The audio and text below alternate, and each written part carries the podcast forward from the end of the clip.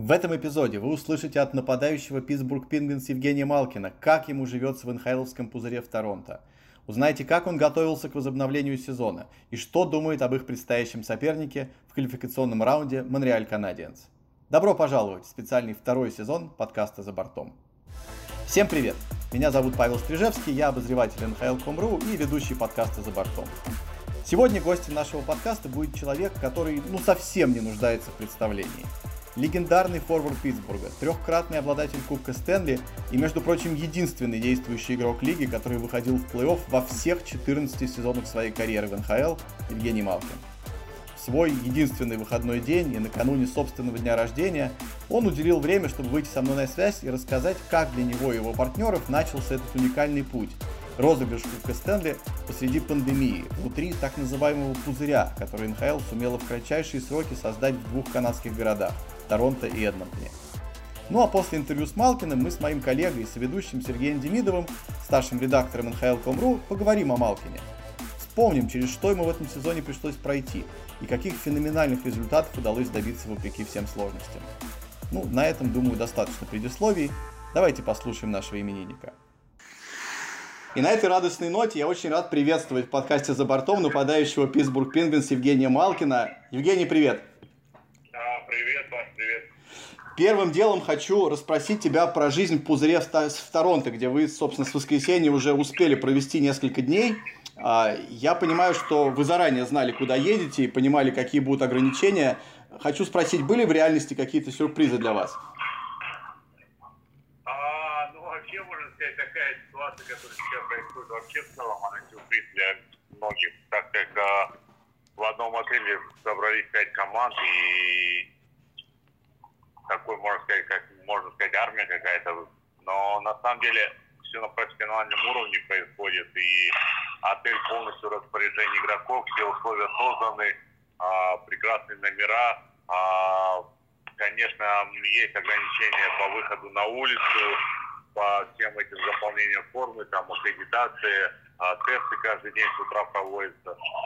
Но, опять же, все делается для безопасности, поэтому все на это пошли, все на это согласны. Но, конечно, нестандартная ситуация, но ничего не поделать, все в одинаковых условиях.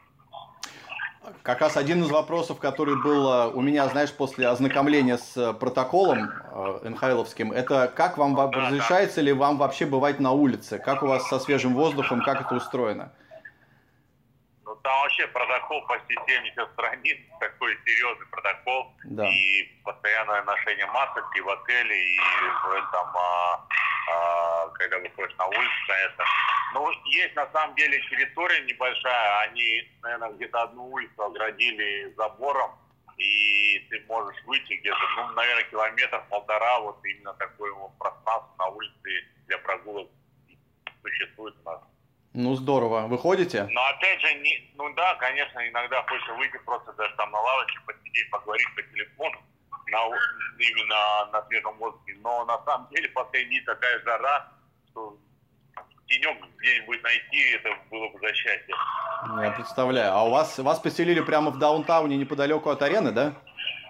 Ну да, совсем недалеко. Мы вчера вот э, ездили на игру, там, не знаю, ну минут 15, в принципе, очень быстро, удобно. Ну здорово. А, в этот раз каждому из вас пришлось собираться в такую поездку, которая потенциально может занять 10 э, недель, там 70 дней, да? А, скажи, ну, пожалуйста... На самом деле с этим были сложности. Ты не знаешь, ты летишь на неделю, там, на две, на три или на три месяца. Поэтому сколько с собой вещей брать, это было просто нереально просчитать. И брал все, что можно, наверное, с собой, там, два чемодана, просто набросал всех вещей я не знаю, две, два тюбика пасты, там две щетки на всякий случай. Но на самом деле интересно, но готовимся как можно дольше задержаться. Естественно, конечно. И не вы одни, я думаю, привезли с собой просто гору вещей. А по поводу по поводу протокола хотел э, пару слов сказать. НХЛ, как ты тоже знаешь, подготовила и согласовала с профсоюзом этот вот невероятно подробный, я бы сказал, даже дотошный протокол на бог знает, там на 60, на 70 страницах, которые описывают жизнь внутри пузыря. А для вас клуб проводил какую-то ориентацию по этому документу, или вы сами прям каждый его читали от корки до корки? Ну, у нас было собрание по этому поводу, конечно. Нам, а, во-первых, в электронном виде прислали этот протокол. А, я думаю, многие ознакомились с ним.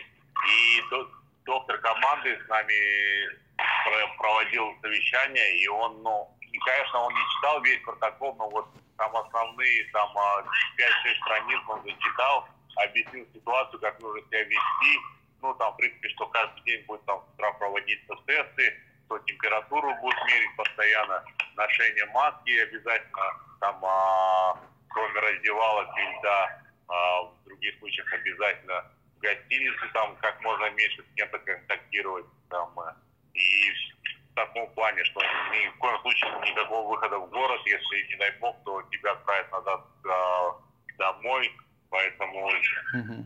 есть серьезные вещи, которые нельзя вообще никаким образом нарушать.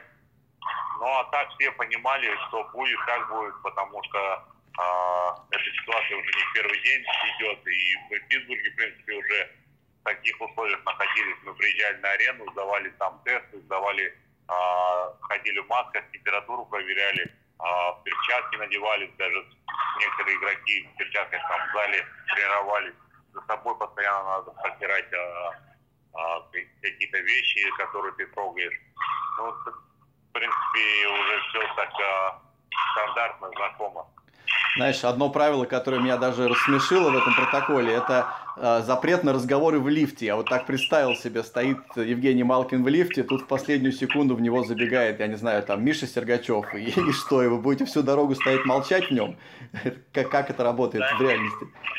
Да не, ну это на... А, уже, конечно, мы все видели друг друга, пообщались, но просто не стоит задерживаться, там имеется в виду, что на два часа и стоять там разговаривать, но какие-то э, пятиминутные разговоры, конечно, присутствуют. И также ребята заходят здороваются, все э, друг друга знают, конечно, никто не молчит. Ну, просто НХЛ, как бы, наверное, чересчур переживает по этому поводу. Они, э, ну, всегда есть, всегда находятся люди, которые нарушают что-либо. Но, опять же, я не думаю, что серьезно стоит а, как-то опасаться того, что ты со своим другом поговоришь пять минут, и тем более все находятся в масках, и никто не, там, не обнимается, не целуется. Вы давно друг друга, давно друг друга не видели. Но это, скорее всего, такой... А, НХЛ старалась очень сильно оградить всех, но все равно ребята все друг друга знают, и все в одинаковых условиях здесь а, не будешь за каждым следить и смотреть, кто лифте не общается, кто общается. Все здороваются и перекидываются фразами. Ну, конечно, да. Я надеюсь, тебе хотя бы не очень высоко ехать. Ладно, на третий этаж, а если вот так на 58 этаж ехать, стоять, молчать, это совсем печально. Ну, да. опять же, во-первых, в лифт не заходит много человек, если там а, лифт уже переполнен, там а, стараются заходить по 3-4 человека, если а, уже там кстати, хороший отель, и там, по-моему, даже 7 или 8 лифтов, mm-hmm. поэтому они довольно быстро приезжают.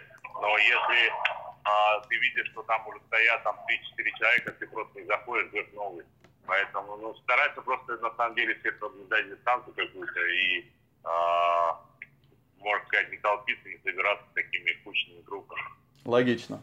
Теперь хочу быстренько переключиться на хоккей, поскольку вы уже успели опробовать эти вот новые реалии и провести свой, ну, собственно, единственный тренировочный матч с Филадельфией. Насколько ты удовлетворен тем, как сам себя чувствовал в игре и тем, как выглядела команда в ней? Ну, я думаю, конечно, мы недовольны, как команды сыграли. Первые там полтора периода мы вообще очень плохо играли. Мы теряли очень много шайбу, и я терял, и там партнеры. А, ну и, конечно, это стоило ожидать, наверное. Никто, наверное, первая смена бы не играл на 100%. Все равно был довольно большой а, промежуток а, между... Небольшой перерыв был. И, конечно, надо было почувствовать и эту атмосферу без болельщиков, и а, вообще включиться в игру. Ну, если в кондиции, то чувствовал себя довольно неплохо. А, ноги вроде и катили самое тяжелое было, не чувствовал шайбу, немножко сходила шайбу, как-то не мог а, как-то подстроиться под а, темп игры. Угу. Но опять же, это все займет немного времени, я думаю, будет нормально. Ну, Ну, какие-то нюансы, конечно, были, но, опять же, первая игра, в принципе, а, поставил, может, тройку тебе, если по пятибалльной шкале. Было несколько потерь, но главное желание, желание было соскучиться по хоккею, команда в раздевалке видно, что э, хорошее настроение, хоть и проиграли, но видно, что вернулись, слава богу, начали играть, и я думаю, прибавим в других аспектах тоже. Да. Знаешь, когда смотришь по телевизору эту вообще любую тренировочную игру, вот так если отвернуться от экрана, то такое ощущение, что смотришь обычный хоккей, потому что включается интершум и как-то слышно такой, знаешь, приглушенный шум трибун. Но у вас же, я так понимаю, этого нет, да? Вы просто играете в тишине. А как, э, как, вот, как вы с этим, так сказать, э, к этому адаптируетесь?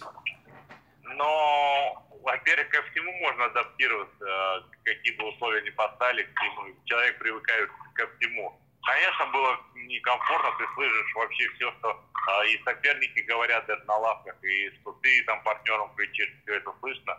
Э, конечно, мы играем в полной тишине, но опять же, ты, игра хоккей такая, она интуитивная, поэтому ты ну, не обращаешь на какие-то нюансы, ты просто в игре, ты следишь за шайбой, следишь за своими партнерами. А поэтому даже когда были полные трибуны, они вроде кричат, но ты как-то все равно абстрагируешься от этого. Угу. Ты весь в игре, в своих каких-то переживаниях, эмоциях. Поэтому для меня, я не знаю, это небольшая такая проблема. А, и я на это как-то не особо обращал внимание. Я больше как-то ну, на своей игре концентрировался. Ну да, я так и понимаю, что начиная с субботы в официальных матчах уже и на вашей стороне там будет шума побольше, потому что НХЛ запланировала там разные какие-то технические э, нюансы для этого. А, знаешь, мне бросилось во всех тренировочных матчах в глаза то, что все как-то очень сдержанно радуются забитым голам, практически вообще их не празднуют даже. Это из-за того, что матч тренировочный или потому что вот э, из-за того, что без болельщиков там тишина? Мне кажется, и то, и то, потому что когда вот мы играли, мы забили первый гол, и там даже, конечно, болельщики всегда как-то первые реагируют на это, и когда ты слышишь шум, ты как бы тоже подскакиваешь там, а здесь получилось, что когда там партнеры забивают, ты даже вроде не видишь, где шайба еще, да. а, и только после реакции партнеров ты видишь, что они начинают радоваться, и ты тоже как бы встаешь. Но здесь, да, конечно, многое зависит от болельщиков в этом плане, наверное, поменьше будет эмоций после забитых шайб. Но опять же, а, главное забитые шайбы, а эмоции там, я не знаю, придут. Ну, безусловно, да. Знаешь, если бы не паузу, то вам бы пришлось провести весь плей-офф без Джейка Генсела, но теперь он с вами, и в, в матче с Флайерс даже сделал вот эту хорошую голевую передачу на первый гол Конора Шири. А насколько, по-твоему, он сейчас готов и вообще насколько сможет помочь вам в плей-офф? Но я думаю, в первой игре, которая была, он очень сильно смотрелся. Я думаю, он был одним из лучших на площадке. И вообще хочу сказать, что он прогрессирует а, с каждым годом. А, ну, начиная вот там года два-три назад, когда их поставили вместе с Розги, а, видно, что он растет как игрок, как профессионал. А, и я не знаю, будет ли он побаиваться какой-то силовой борьбы после этой травмы, но я думаю, он понимает, что на нем уже лежит большая ответственность, он лидер нашей команды, и я думаю, он сейчас в хорошей форме, плюс у него, опять же, из-за этого простой, если можно сказать, 4 месяца, он, а, ему, он отдельно тренировался, у него постоянно был лед, и ему хватило времени как бы полностью восстановиться. Да. И... Но опять же, травмы, травмы бывают у всех, и я думаю, это не его первая травма, а, поэтому я думаю, он уже научился с этим справляться. И хоккей все понимают, что контактный вид спорта, а, многие получают травмы, и он не единственный, не последний, поэтому здесь, а, я думаю, он справится. Здесь нет никаких таких проблем. Будем надеяться. Еще одна необычная особенность этого сезона в том, что вы уже, в общем, два месяца знаете, что ваша дорога в плей-офф лежит через вот эту квалификационную серию против Монреаля. И, э, ну, все понимают, что Канадианс, они номинально слабейшая команда из 24 участников, и даже перед дедлайном были продавцами, некоторых игроков своих э, обменяли. И я, честно говоря, не видел ни одного прогноза, который давал бы им какие-то шансы в серии с вами. В чем главная опасность такой ситуации, когда ты так долго знаешь соперника, и когда ты понимаешь, что все остальные считают вас сильнее? Но вот в этом и есть опасность, что когда все считают сильнее, ты тоже автоматически начинаешь об этом думать и можешь расслабиться. Поэтому а, здесь главное всегда быть сосредоточенным и понимать, что а, в НХЛ особенно и в плей-офф нет слабых соперников. И мы понимаем, что они молоды, они, по-моему, в топ-5 или даже топ-3 в лиге по а, наименьший возраст. Я, ну, одна из самых молодых команд в лиге. Uh-huh. И они очень быстры, это не надо забывать. Они не, так, а, они не такого не такой мощности, наверное, как другие команды, не высокие, не а, габаритные, но у них они играют именно за, за счет скорости. И опять же, не надо забывать, что у них один из лучших вратарей в мире. Это тоже правда, да. А, хочу этот вопрос задать для тех наших слушателей, которые не видели нашего эфира Zoom-конференции, которую мы делали с тобой, с Мишей Сергачевым и с Димой Орловым пару месяцев назад. А, вкратце, если можешь, расскажи, как вообще у тебя прошли эти четыре с половиной месяца паузы и а, с каким вообще менталитетом и, и, и как ты готовился к возобновлению сезона. Видишь, меня язык. Опять ничего особенного такого я не делал, не поменял. Мы довольно длительное время были в Майами с семьей. А, ну, около двух месяцев, наверное. Там я ну, практически делал все там. Слава богу, у нас пляж был открыт, бассейн был открыт, а небольшой зал в нашем доме был открыт, поэтому с а, тренировками не было проблем. Но одна сложность, конечно, была, надо было тренироваться а, постоянно одному. А, все равно хоккей – командный вид спорта, ты все равно привыкаешь к командным тренировкам, а когда там, а, можно сказать, ты тренируешься один, и тебе все равно иногда не хочется выходить утром на тренировку, потому что днем всегда жарко, и вообще не потренироваться.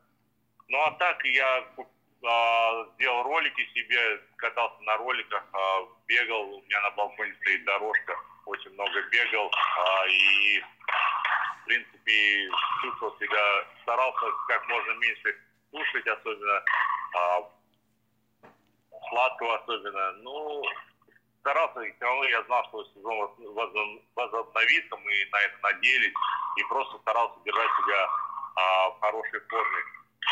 У меня не было таких там серьезных тренировок по два часа, но каждый день там по часу я старался что-то делать.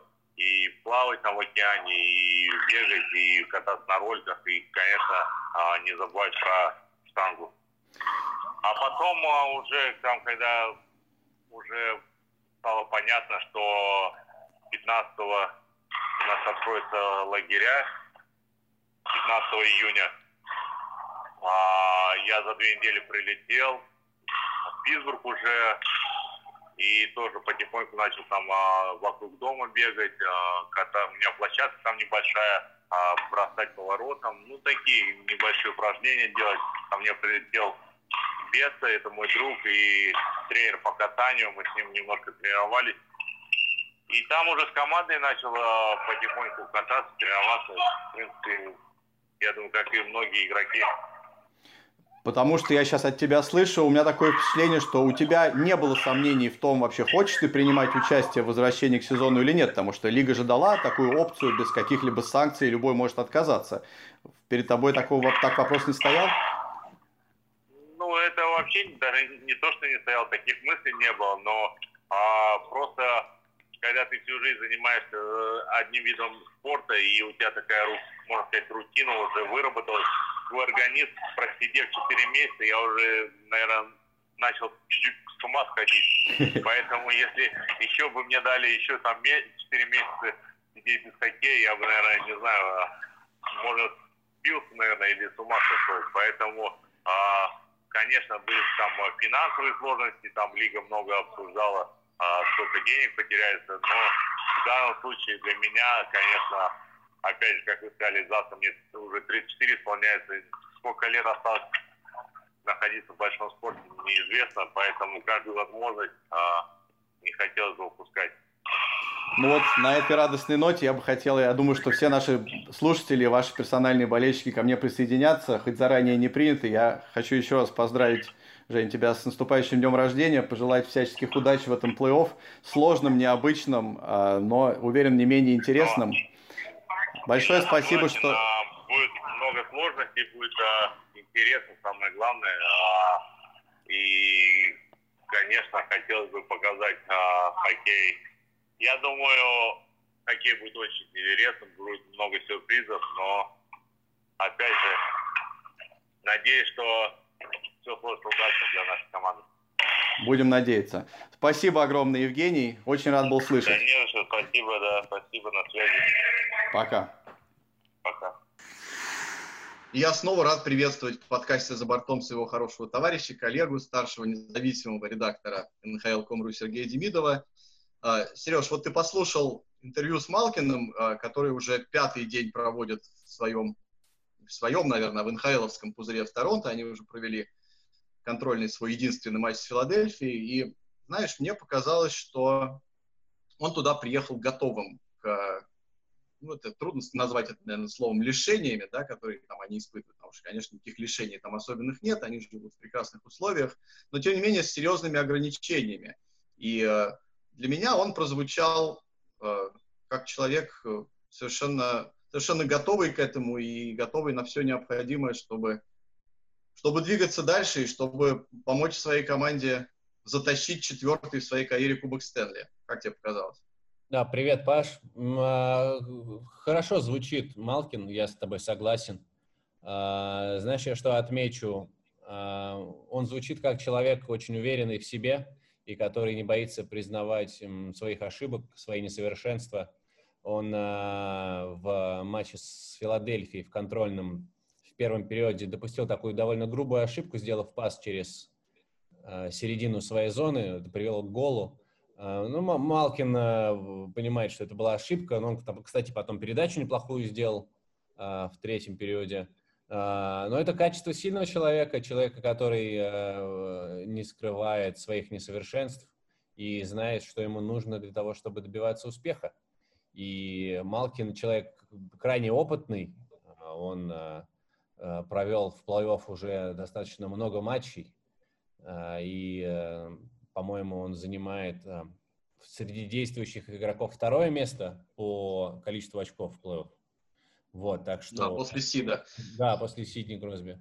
Так что, да, я уверен, что у Малкина все будет хорошо. Много матчей в плей-офф, это мягко говоря, потому что он вообще-то является единственным среди действующих игроков в НХЛ на, на данный момент, кто э, ни разу не пропускал плей-офф за последние 14 лет. Ну, просто потому что у Питтсбурга э, самая длинная сейчас серия непрерывного участия в плей-офф, и это как раз ровно совпадает с карьерой Малкина в НХЛ. Ого, это очень серьезно.